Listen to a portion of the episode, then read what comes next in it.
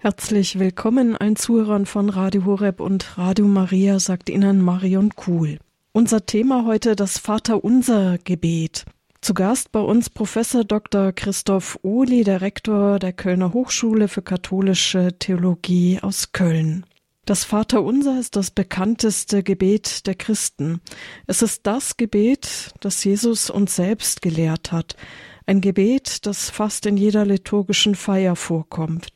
Oft beten wir es so gedankenlos vor uns hin und bedenken nicht, was darin alles enthalten ist, was wir da eigentlich sagen. Und daher ist es von Zeit zu Zeit gut, das Verständnis des Vaterunsers noch einmal zu vertiefen und es durchzumeditieren. Und das tun wir dieses Jahr in einer Reihe. Und dazu ist bei uns Professor Dr. Christoph Ohli, der Rektor der Kölner Hochschule für katholische Theologie in Köln und Vorsitzender des neuen Schülerkreises Josef Ratzinger, Papst Benedikt XVI. Grüß Gott, Herr Professor Udi. Grüß Gott, Frau Kuhl, und ein herzliches Grüß Gott in die ganze Runde der Hörerinnen und Hörer. Schön, dass Sie heute bei uns sind. In einem ersten Teil der Reihe ging es um das Gebet im Leben Jesu und heute steigen wir dann mit dem Vater unser Gebet an sich ein, mit der ersten Anrufung Vater unser im Himmel. Wir freuen uns auf Ihre Auslegung. Ja, vielen Dank, liebe Hörerinnen und Hörer. Nach unserer letzten Sendung, mit der wir, wie gesagt, in dieses Thema unserer Jahresreihe zum Vater unser Gebet eingetreten sind und in der wir einige grundlegende Überlegungen zum Gebet auch im Leben Jesu selbst angestellt haben, wollen wir uns heute nun in einem weiteren Schritt intensiver mit dieser ersten Gebetsaussage des Vaterunser Gebetes befassen. Vater unser im Himmel. Bevor wir das tun, möchte ich aber zunächst mit Ihnen noch gerne einige wenige Gedanken teilen, die sich auf das Vaterunser Gebet als Ganzes sowie auf das Beten im Konkreten dann beziehen. Ich bin davon überzeugt, dass es wichtig ist, auf diese Weise die einzelne Gebetsaussage immer wieder im Kontext des ganzen Gebetes zu betrachten. Zunächst also zum Vaterunser Gebet als solchem. Das Vaterunser Gebet ist das Gebet des Christen, das ihn von der Wiege bis zur Bahre begleitet. So formuliert es einmal ein geistlicher Lehrer aus Italien. Und er hat wirklich recht. Das Vaterunser Gebet ist das Gebet des Christen. Und ja, wenn wir es persönlich bedenken, wird das Vaterunser Gebet wohl auch in unserem eigenen Gebetsschatz an erster Stelle stehen natürlich gefolgt von weiteren Gebeten, aber doch immer so, dass auch wir es zu dem wichtigsten Gebet in unserer Beziehung zu Gott zählen würden. Und ja, es ist weiter richtig, dieses Gebet vermögen wir in allen Situationen zu beten, auch wenn es mit seinen Worten durchaus eine Herausforderung, manchmal sogar eine Zumutung darstellt. Wir beten es an schönen und schweren Tagen, in der Stille allein und in der Gemeinschaft zusammen. Wir beten es, wenn es scheint, dass wir nicht mehr zu beten vermögen. Wir beten es in Augenblicken, wo uns nichts anderes bleibt, als auf diese Worte zurückzugreifen, die uns von Kindesbeinen an im Herzen stehen. Wir beten es, wenn uns die Erinnerung verloren geht, doch diese Worte für immer im Gedächtnis geblieben sind. Gerade die Begegnung mit älteren Menschen in der Krankheit bis hin zum Sterbebett bestätigt dies. Was oft genug bleibt, ist das Vaterunser Gebet. Auf das kann man sich immer und überall verlassen und darauf stützen. Schließlich sind es ja Worte, die zu beten uns unser Herr Jesus Christus gelehrt hat. Es sind Worte aus seinem Herzen, als Sohn des himmlischen Vaters, als Erlöser und Heiland aller Menschen. Wenn Menschsein wesentlich Beziehung zu Gott bedeutet, so formuliert es Benedikt XVI. einmal, so ist klar, dass dazu das Reden mit Gott und das Hören auf Gott gehört. Deswegen gehört zur Bergpredigt auch eine Lehre vom Gebet. Der Herr sagt uns, wie wir beten sollen. Deshalb die Frage, was lehrt uns Jesus Christus mit diesem Gebet? Wie vermögen wir es immer und immer wieder aufzunehmen und vertieft zu beten? Benedikt XVI. hat grundlegend für dieses geistliche Nachgehen des Vaterunser Gebetes auf die Katechese über das Gebet verwiesen, die Christus den Worten des Vaterunser Gebetes beispielsweise in der Fassung des Matthäusevangeliums vorausstellt. Demzufolge warnt der Herr für ein rechtes Beten zunächst vor gewissen, ja, Fehlformen des Betens, um dann auf das von ihm gelehrte Gebet, das Vaterunser Gebet zu sprechen zu kommen. Deshalb fragen wir an dieser Stelle einmal nach diesen Fehlformen. Was sind das für Fehlformen, wenn wir auf das Gebet blicken? Dazu gehört ein erstes. Benedikt XVI. schreibt, Gebet darf nicht Schaustellung vor den Menschen sein. Es verlangt die Diskretion, die einer Beziehung der Liebe wesentlich ist. Gott redet jeden Einzelnen mit seinem Namen an, den sonst niemand kennt. Gottes Liebe zu jedem Einzelnen ist ganz persönlich und trägt dieses Geheimnis der Einmaligkeit in sich, die nicht vor den Menschen ausgebreitet werden kann. Also wenn Gebet wirklich Ausdruck einer Beziehung ist, dann bedarf es dafür vielleicht nicht immer, aber doch regelmäßig der Stille, der Vertrautheit, ja vielleicht sogar der Einsamkeit, um rechtes Gebet sein zu können.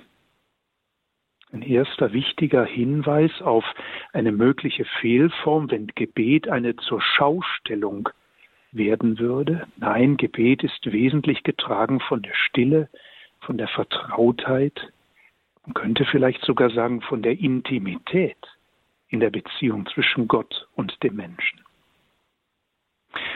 Hinzu kommt eine zweite Fehlform, auf die Benedikt XVI. zu sprechen kommt und die er sozusagen aus dieser Lehre über das Gebet bei Jesus Christus entnimmt. Die Fehlform des Geplappers, der Wortschwall, in dem der Geist erstickt. Und so schreibt Benedikt, wir alle kennen diese Gefahr, dass wir gewohnte Formeln hersagen und dabei der Geist ganz woanders ist. Daher ist das Wichtigste zur Vermeidung dieser Gefahr, dass die Beziehung zu Gott auf dem Grund unserer Seele anwesend ist, so formuliert er es. Auf dem Grund unserer Seele anwesend ist. Das heißt, dass sie lebendig ist, diese Beziehung lebendig gehalten und immer wieder genährt wird, eben als etwas, das nicht selbstverständlich ist, das nicht in kalte Routine abgleitet, das, um es vielleicht so zu formulieren, wirklich eine Sache des Herzens und damit eine Angelegenheit der Liebe ist.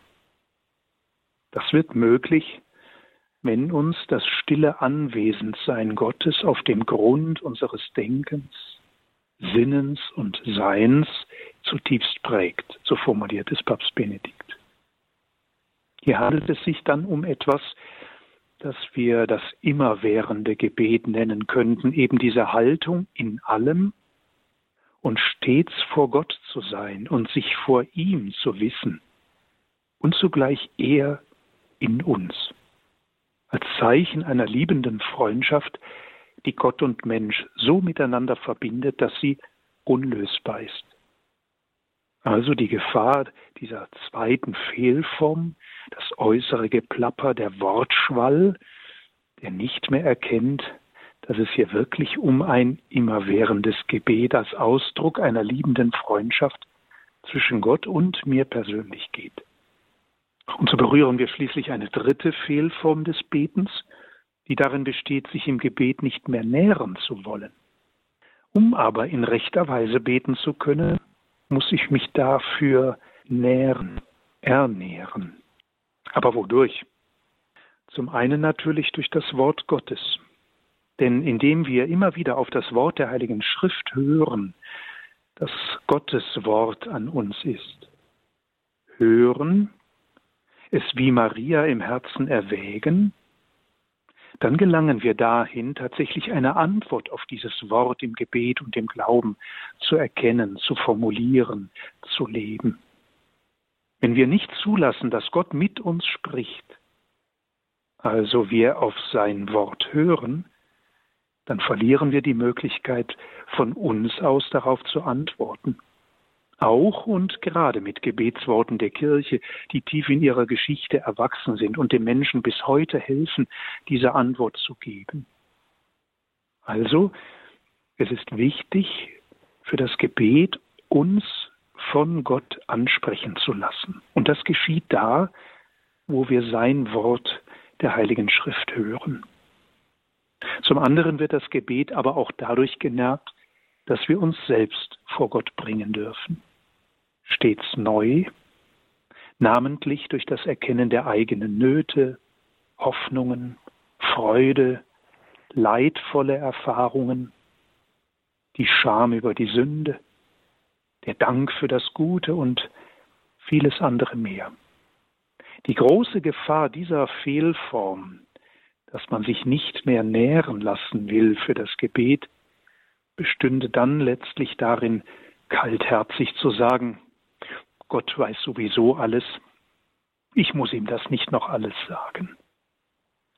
Nein, er, Gott, will es wirklich selbst von mir hören. Er will hören, was mein Herz erfüllt. Er will hören, auch wenn er unser Herz in der Tiefe des Daseins immer weitreichender kennt, als wir es je zu erkennen vermögen.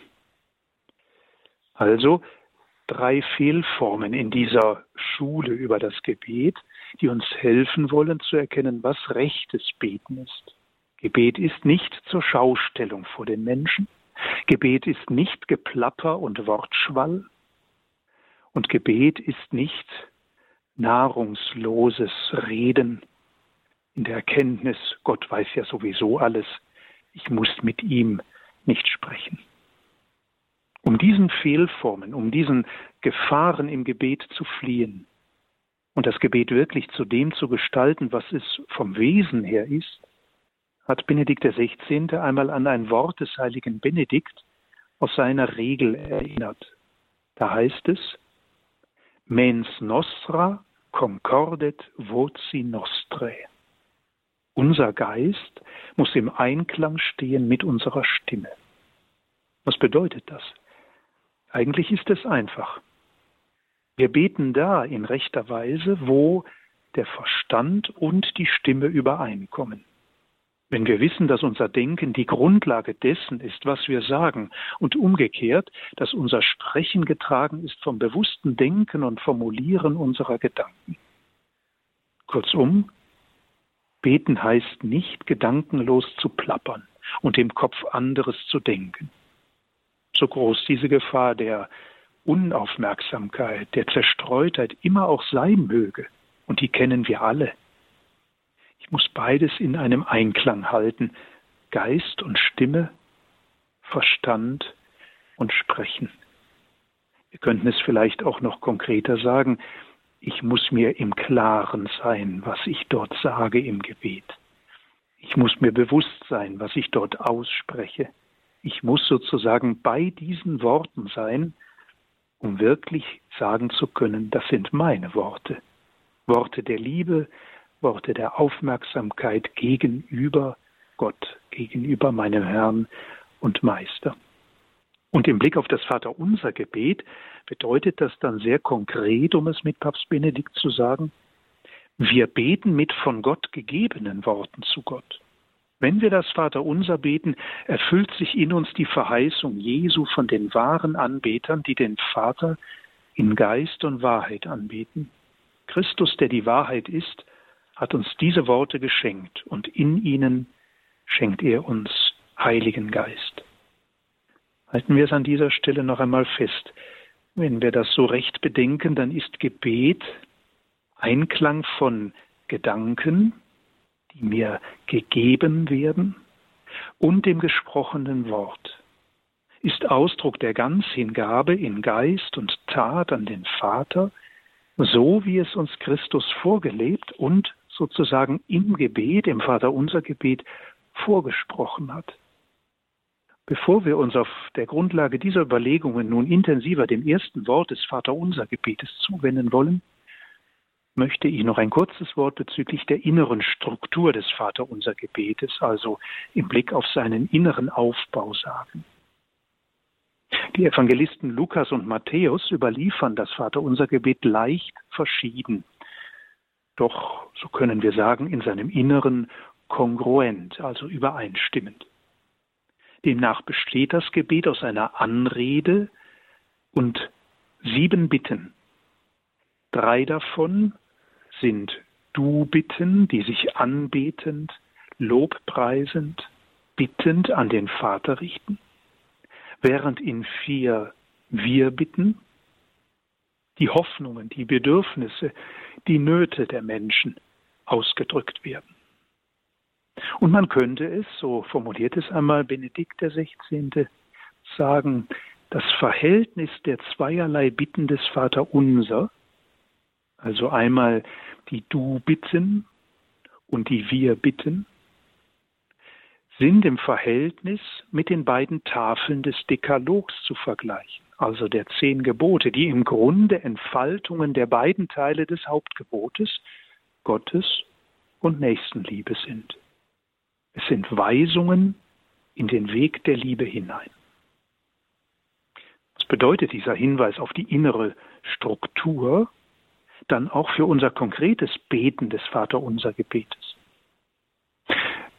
Nun, mit dem Gebet des Vaterunsers werden wir von Beginn an auf, Benedikt sagt, den Primat Gottes verwiesen und auf ihn ausgerichtet, dass er, Gott, an erster Stelle steht, aus dem von selbst dann die Sorge um das rechte Menschsein, um das Wohl des Menschen folgt. Es geht folglich um den Weg der Liebe zu Gott, den ich anspreche, und zum Nächsten, den ich in diesen Bitten vor den Vater bringe. Es geht um den Weg der Liebe zu Gott und zum Nächsten, der ein Weg der Bekehrung und der Hinwendung ist. Bekehrung zu Gott, Hinwendung zum Nächsten. Das heißt, damit der Mensch recht bitten kann, muss er in der Wahrheit, muss er in Gott stehen. Und das besagt, Zunächst gilt alle Aufmerksamkeit Gott selbst in diesem Gebet und seinem Reich. Dann folgt die Aufmerksamkeit für den Menschen mit allen Nöten und Anliegen. Und so gelangen wir in das für den Christen notwendige Gleichgewicht dieses Hauptgebotes, von dem Christus im Evangelium spricht. Wer Gott liebt, weiß daraus folgend, die Menschen und sich selbst zu lieben und im Gebet vor den Herrn zu bringen. Also mit dem Vater unser Gebet bleibt der Anfang gegenwärtig. Vater unser, wir wissen, dass er bei uns ist und dass er uns in der Hand hält, uns rettet. Und dann gelangt man mit ihm zum Menschen und seinen Anliegen, seinen Nöten, seinen Bitten. Man könnte auch von zwei Wegen sprechen. Einem aufsteigenden Weg im Vaterunser, der Blick auf den Vater, der Lobpreis, die Anbetung und der absteigende des Gebetes, der uns zum Menschen führt und seinen Nöten. Das heißt, wenn wir mit Jesus zum Vater beten, dann vergessen wir den Menschen nicht. Im Gegenteil, wir beten mit Christus durch den Heiligen Geist zum Vater. Und zwar für uns und für alle.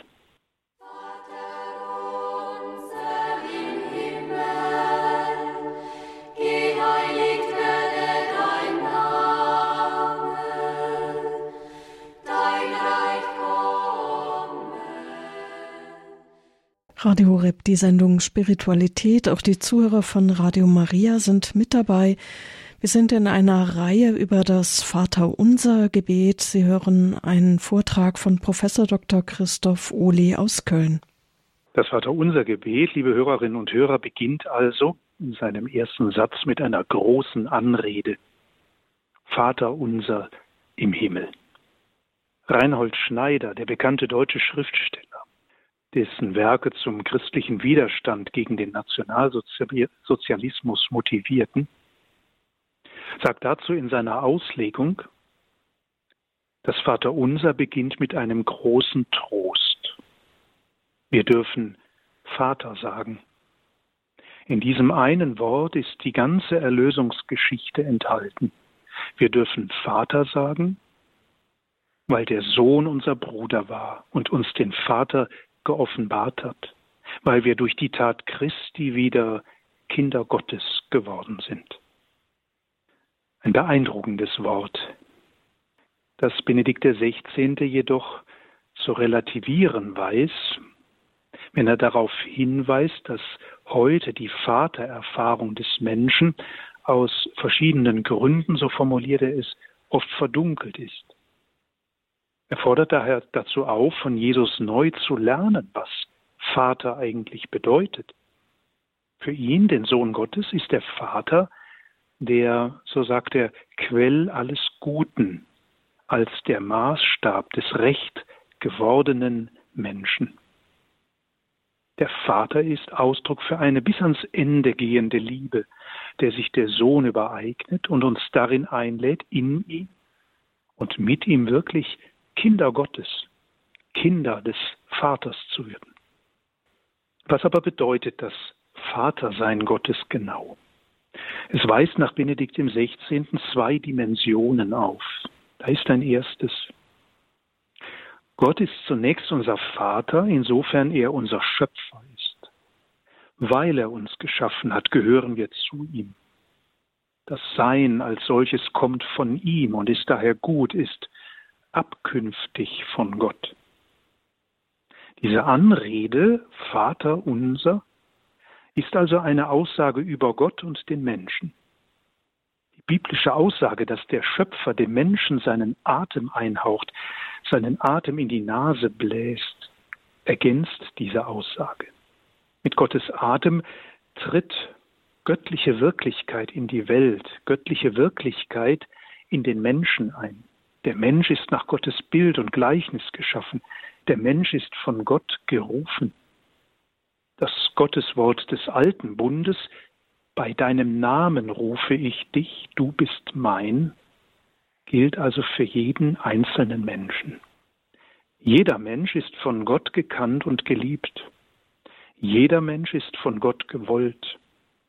Jeder Mensch ist vom Wesen her Bild Gottes oder wie ich gerne sage, eine fleischgewordene Idee, ein fleischgewordener Gedanke im Herzen Gottes, eine fleischgewordene Idee seines, also Gottes Lebens, sein mit Freiheit ausgestattetes Projekt, wie es einmal Josef Ratzinger formuliert. Und darum heißt es im ersten Buch der Heiligen Schrift, im Buch Genesis, wer sich am Menschen vergreift, vergreift sich an Gott. Menschliches Leben steht also unter dem besonderen Schutz Gottes. Sein Atem ist da, so könnten wir sagen. Weil jeder Mensch, wie armselig oder wie hoch erhoben er sein mag, wie krank und leidend, wie unnütz oder wie wichtig, ob geboren oder ungeboren, ob unheilbar krank oder strotzend vor Lebenskraft, weil jeder Mensch Gottes Atem in sich trägt. Jeder Mensch Gottes Abbild ist. Und dann ist da noch ein zweites, Christus, der uns das Gebet zu beten lehrt. Er ist in einzigartiger Weise Bild Gottes. Die Kirchenväter, und das weiß Papst Benedikt zu berichten, sagen deshalb, dass Gott, als er den Menschen nach seinem Bild schuf, im Voraus auf Christus hingeblickt und den Menschen nach dem Bild des neuen Adam, des maßstäblichen Menschen geschaffen hat. Jesus ist daher im eigentlichen Sinn der Sohn, in dem und durch den auch wir zu Kindern Gottes werden, Kinder des Vaters. Und darin liegt zugleich eine Aufgabe, denn indem wir Gott wirklich unseren Vater, unseren Schöpfer nennen dürfen, bemühen wir uns zugleich, immer mehr Kinder Gottes zu werden. So sagt es ja die Heilige Schrift, wir sind es, aber was wir sein werden, ist noch verborgen. Wir müssen es immer mehr werden, als Kinder Gottes heranzuwachsen und bereit zu sein, auf ihn zu hören und uns von ihm leiten zu lassen. Und deshalb rufen wir in der Gemeinschaft der Kinder Gottes, in der Gemeinschaft der Kirche eben nicht Vater mein im Himmel, sondern Vater unser im Himmel. In ihm wird unsere gemeinsame Berufung erkennbar vor Augen gestellt. Wir sind zusammen Kinder des einen Vaters. Somit ist die Anrede Vater unser im Himmel zugleich auch eine Erinnerung an das, was die Kirche ist.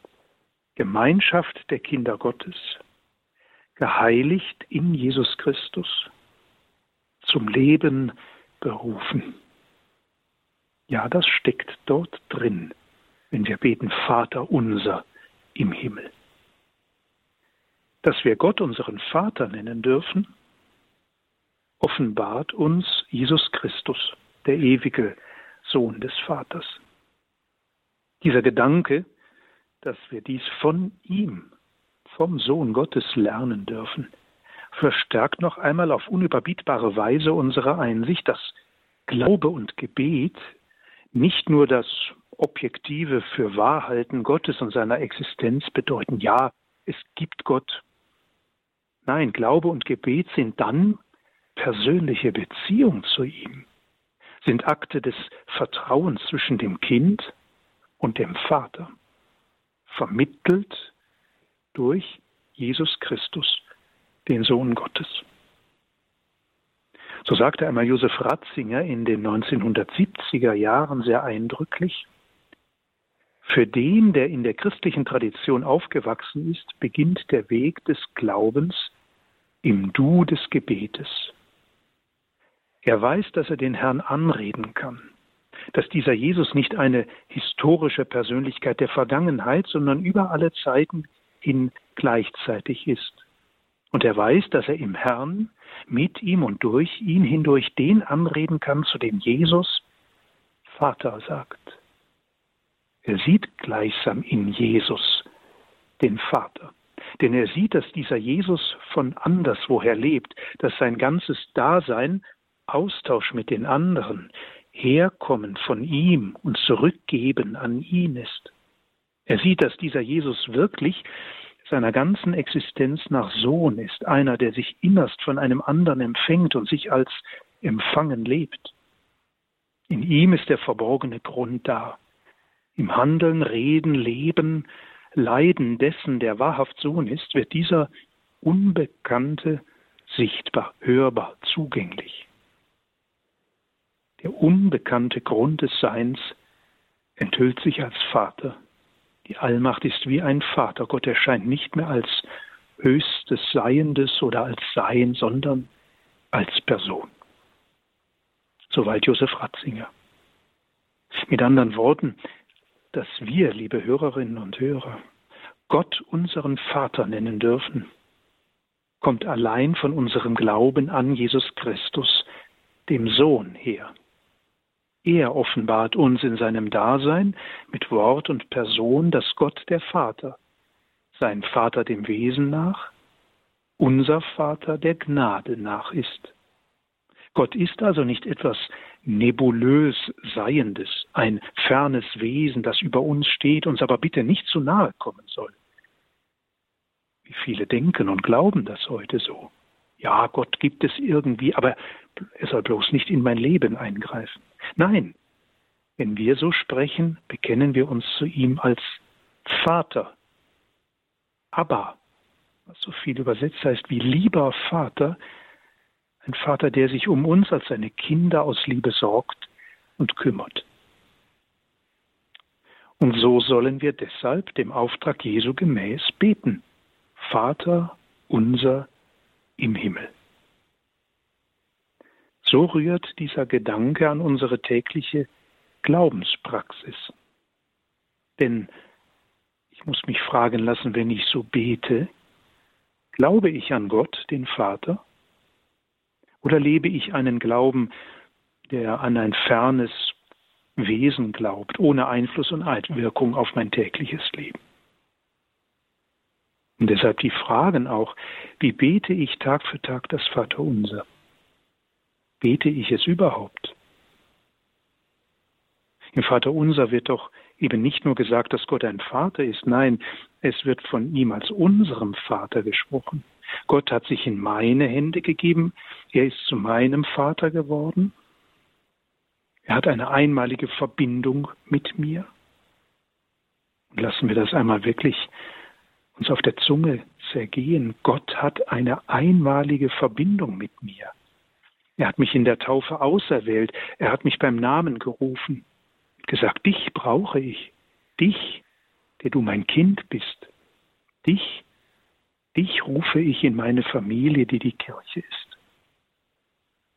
Also wir bekennen uns mit dem Vater unser Gebet als Gott dem Vater, aber eben im Himmel das heißt im Oben, in seiner Macht Himmel und Erde geschaffen zu haben.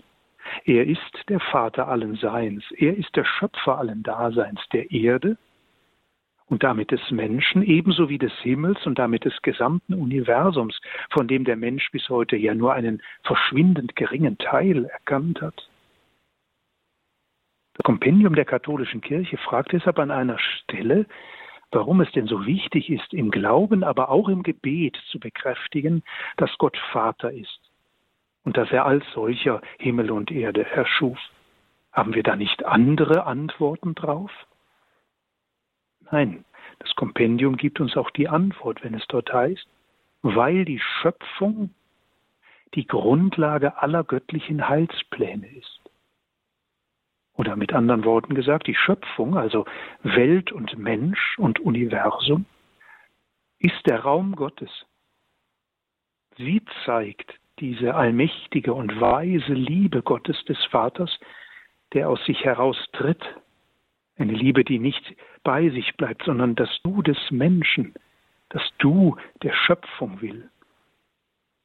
Das Bekenntnis, dass Gott Vater ist, und alles aus dem Nichts erschaffen hat.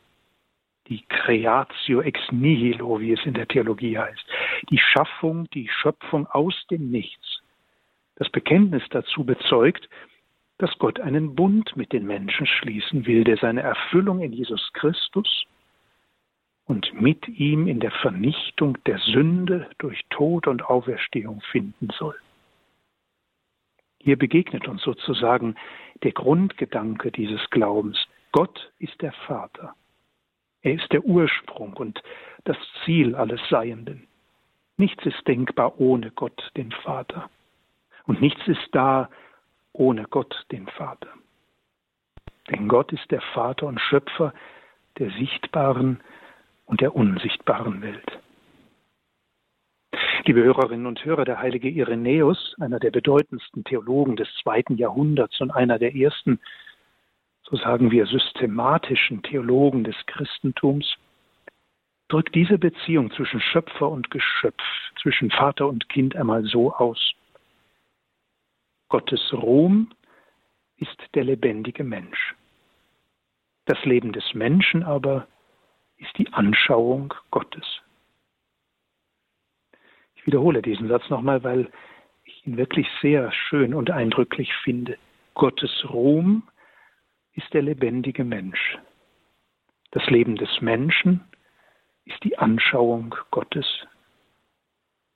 Das heißt, der Mensch und die Schöpfung finden ihre eigentliche Erfüllung nur in der Beziehung zu Gott, dem Schöpfer, dem Vater. Allein dadurch, dass der Mensch auf Gott ausgerichtet bleibt, findet er sein wahres Wesen. Geschöpf, aber darin eben auch geliebtes Kind Gottes zu sein. Und das heißt, so ist es Gottes Willen, in Freiheit durch seine Taten, seine Gebete, aber auch durch sein Leiden mit Gott zusammenzuwirken, Mitarbeiter der Schöpfung zu sein. So gibt uns der Glaube an den guten Schöpfergott zugleich die Gewissheit, dass Gott das Böse nicht will und es auch als Abkehr von ihm nicht zuließe, wenn er nicht sogar aus dem Bösen noch etwas Gutes hervorgehen ließe. Auf wunderbare Weise zeigt er dies im Tod und in der Auferstehung Christi.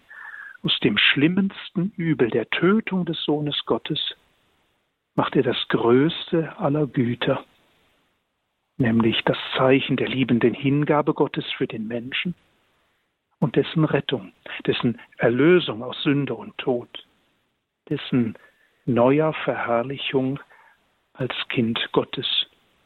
Und dies für immer.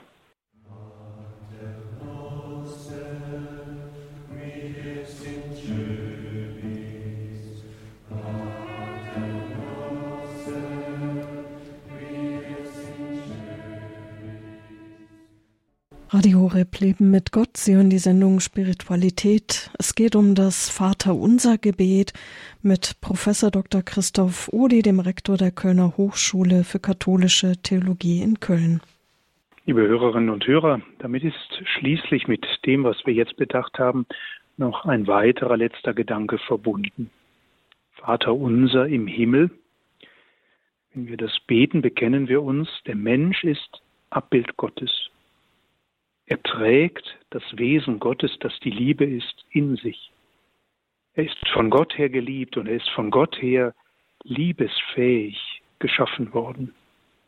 Und da, wo der Christ Gott als den Schöpfer bekennt, ihn als den Vater anspricht, bekennt er sich gleichzeitig zu sich selbst, zum Menschen als Frucht göttlicher Liebe und zu der eigenen Befähigung, diese göttliche Liebe im Leben selbst zu leben. Durch die Hingabe seines Lebens, durch das sich verschenken, durch die Bereitschaft, den ihm anvertrauten alles zu werden. Diesen Gedanken traut uns Gott zu. Er als unserem Schöpfer traut es uns zu, in dieser Weise liebesfähig zu sein, wie er es für uns ist. Und er tut dies konkret in einem Menschen, der, anders als dies heute oft gedacht wird, eben nicht nur aus einem äußerlich sichtbaren Körper, aus Materie besteht, sondern und das kennzeichnet seine Einzigartigkeit, seine Unverwechselbarkeit, aber auch seine Schutzbedürftigkeit aus Seele und Körper, aus Seele und Leib. Dabei steht die Seele für jenes Göttliche in uns, das Gott selbst im Schaffen in den Menschen hineinlegt. Die Seele, die sich nach außen hin in einen unverwechselbaren und einzigartigen Leib ausdrückt. Die Seele geht nicht zugrunde, wenn sie sich im Tod vom Leib trennt und sie wird sich, und das ist feste Überzeugung des christlichen Glaubens, bei der Auferstehung von neuem mit dem Leib vereinen. Gerade die Leiblichkeit des Menschen und dies als Mann und Frau drückt dabei die gottgewollte Komplementarität aus.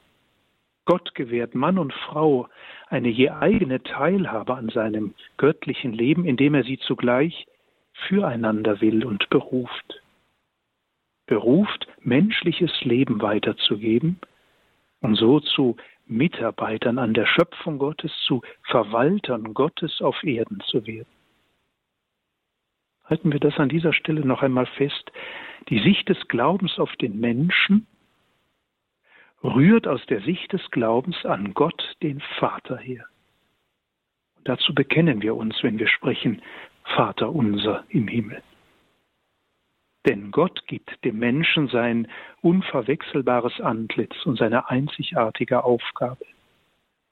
Und dieser Gedanke ist jener Motivationsgrund für die Kirche und für den Christen, sich für die Würde des Menschen von seiner Empfängnis bis zu seinem irdischen Tod als dem Portal zum ewigen Leben einzusetzen. Niemand ist Richter über den Menschen als Gott allein. Wir sehen, liebe Hörerinnen und Hörer, wie viele Konsequenzen sich aus dem Glauben an Gott, den Vater, den Schöpfer, Vater unser im Himmel ergeben.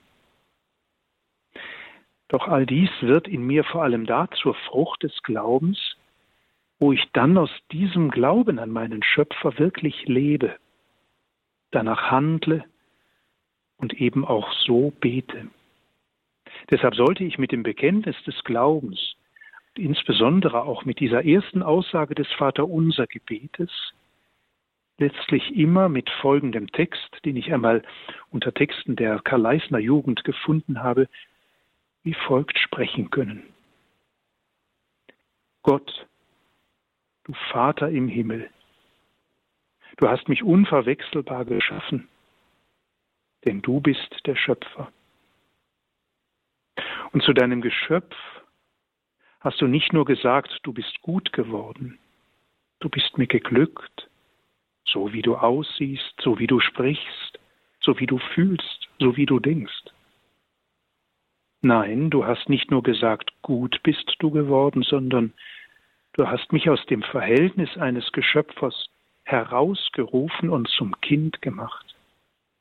Ein Künstler, der etwas ganz Einmaliges geschaffen hat, wird vielleicht sein Werk besonders liebevoll behandeln, irgendwo aufstellen, wo er es besonders häufig sieht, vielleicht sogar mit seinem Werk reden, als ob es lebe. Gott aber hat sein Geschöpf zu einer Ehre erhoben, das keinen Vergleich in dieser Welt kennt.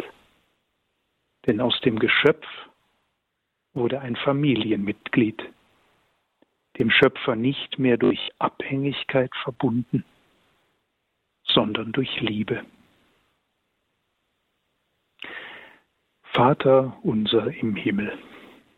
Liebe Hörerinnen und Hörer, kommen wir für heute wieder zum Schluss. Es ging darum, diesen ersten Ausruf des Vaterunser Gebetes geistlich und theologisch ein wenig zu deuten. Unendlich viel mehr ließe sich dazu sagen. Aber ich hoffe doch, dass durch diese Gedanken etwas von dem erkennbar werden konnte, was sich da in diesen vier Worten verbirgt. Vater unser im Himmel. So wollen wir unsere Überlegungen heute, aber dann auch immer in den kommenden Sendungen ganz schlicht, aber doch sehr bewusst mit dem Vater unser Gebet abschließen. Vater unser im Himmel, geheiligt werde dein Name, dein Reich komme, dein Wille geschehe, wie im Himmel, so auf Erden. Unser tägliches Brot gib uns heute und vergib uns unsere Schuld, wie auch wir vergeben unseren Schuldigern.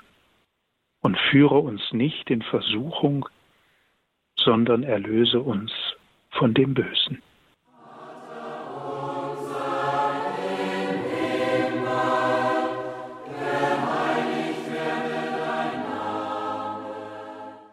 Das Vaterunser Gebet ist hier bei Radio Horeb in der Sendung Spiritualität unser Jahresthema in dieser Reihe mit Professor Dr. Christoph Ohli, Rektor der Kölner Hochschule für katholische Theologie und Vorsitzender des neuen Schülerkreises Josef Ratzinger, Papst Benedikt XVI. Vielen Dank, Herr Professor Ohli, für diese Betrachtungen. Sehr gerne. Wenn Sie von Papst Benedikt jetzt einiges zitiert haben, beziehungsweise Josef Ratzinger, schöpfen Sie da aus den Jesusbüchern, die er geschrieben hat, der Trilogie, oder wo findet man das bei ihm? Ja, vor allen Dingen in diesen drei Jesusbüchern, die ja im Prinzip ein Ganzes bilden und hier vor allen Dingen auch seine Überlegungen zum Vater unser Gebet, aber da eben auch seine Überlegungen, was das bedeutet. Das habe ich ja auch versucht so herauszustellen. Wenn wir das so beten, dann bekennen wir auch viel über Gott, aber auch über den Menschen. Und ähm, das erschließt sich daraus, finde ich, sehr schön. Und da kann man wirklich in den Jesusbüchern vieles nochmal neu nachlesen, nachdenken. Aber er hat das natürlich auch in Katechesen und auch in Ansprachen immer und auch in Predigten immer wieder aufgenommen, weil es ja Grundsubstanz, wenn man so will, des Glaubens ist. Aber da finden sich wirklich viele schöne Texte, die das nochmal vertiefen und auch aufnehmen, die ich gerne auch herangezogen habe, ja. Viele Heilige haben ja auch Kommentare dazu geschrieben, weil das Vaterunser einfach eine Grundlage ist, eine Fundgrube, ein Schatz, den man ja. oft gar nicht so im Blick hat. Man betet das so runter und ist mit Gedanken wirklich oft woanders. Jetzt die Gelegenheit, noch einmal bewusster das Vaterunser mitzubeten, diese Sendungen jetzt, diese Reihe auch noch einmal nachzuhören. Sie finden die in der Mediathek von Radio Horeb unter www.horeb.org ORG. Heute der zweite Teil dieser Reihe und wir freuen uns auf dem nächsten, dann am 23. März. Geheiligt werde dein Name. Wir gehen die Vaterunser Bitten dann auch durch in diesem Jahr. Herr Professor Uli, dürfen Sie zum Schluss dann noch um den Segen bitten?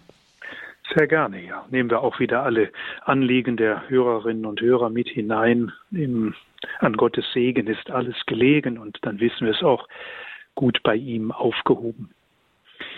Auf die Fürsprache der Jungfrau und Gottesmutter Maria, des heiligen Josef, des heiligen Johannes Paul II. sowie aller Heiligen und Seligen des Himmels, segne und geleite euch der allmächtige Gott, der Vater, der Sohn und der Heilige Geist. Amen. Vielen Dank, Herr Professor Uli, und alles Gute nach Köln. Ebenso, danke. Danke. Auf Wiederhören, sagt Marion Kuhl.